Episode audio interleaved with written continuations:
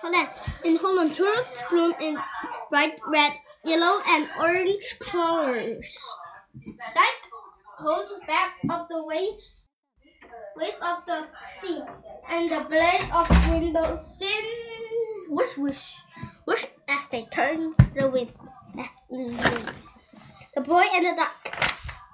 A tall, a tale is told about a boy named Jan who lived in Holland. His family lived on a small farm along the high walked dikes. Jan often walked down the gravel road along the dike. The road led to his, led to his led to his grandma's house, but her house was a was a long walk.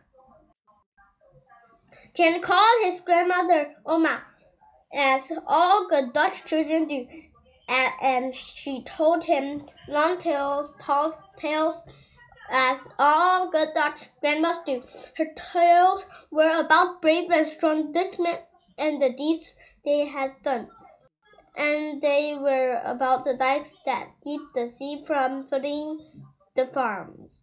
Jan loved listening to Oma's story and went to visit her often. One day, Mother ran a loaf of fresh bread for Jan to give to Oma.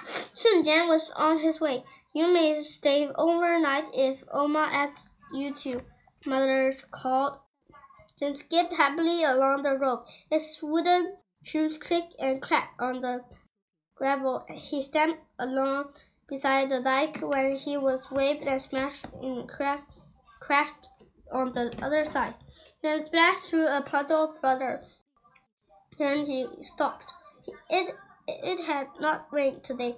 Where could the water have come from? Then he saw a little trickle of water coming from the dike. He looked at the tall, thick dike. A small hole had begun to grow and the seawater uh, was coming through it. Oh no! Jan cried. He, he knew it, the little tickle would soon become a flood. Flood. Then stuck and stick in the hole. The water pushed it out. Then it stuck in a rock in the hole. The water pushed that out too. She could tell the hole was going quickly. Jan put his finger in the stream of water. Ever slowly it stopped. Jan looked across the field. No houses were in sight. He looked down the road. No car rumbled around. It's late in the day. In fact, the sun had begun to set. Help! Jan called.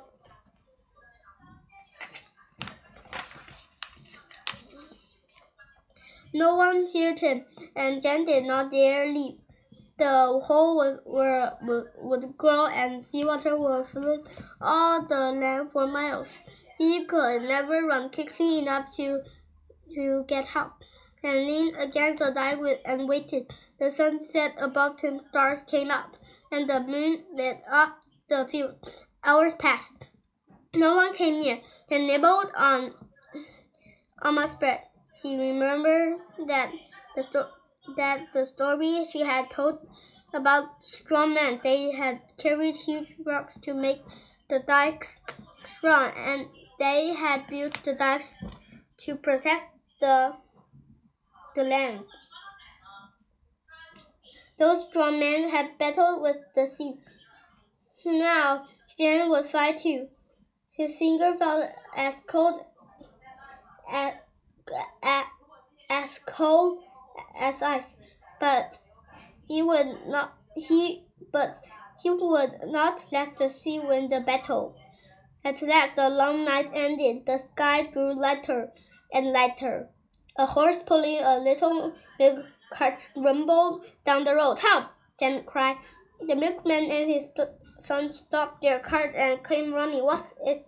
what's what it what is wrong? They asked. There is a hole in the dike. Jan exclaimed. Quick, get a man in the village. The man hurried off, leaving his son to help Jan. Well, he was gone.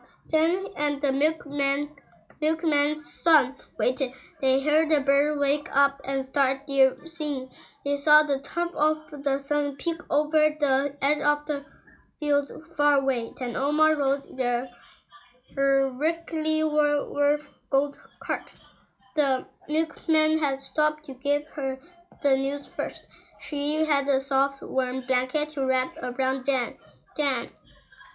At last, the Dutchman of the village came running to fix the dike. Then father and mother and his brother and sister came too. Then sat close beside Oma as they rode home. His eyes drooped with sleep. Dan, she whispered, now I have a new tall tale to tell about a brave Dutch boy and dikes of Holland.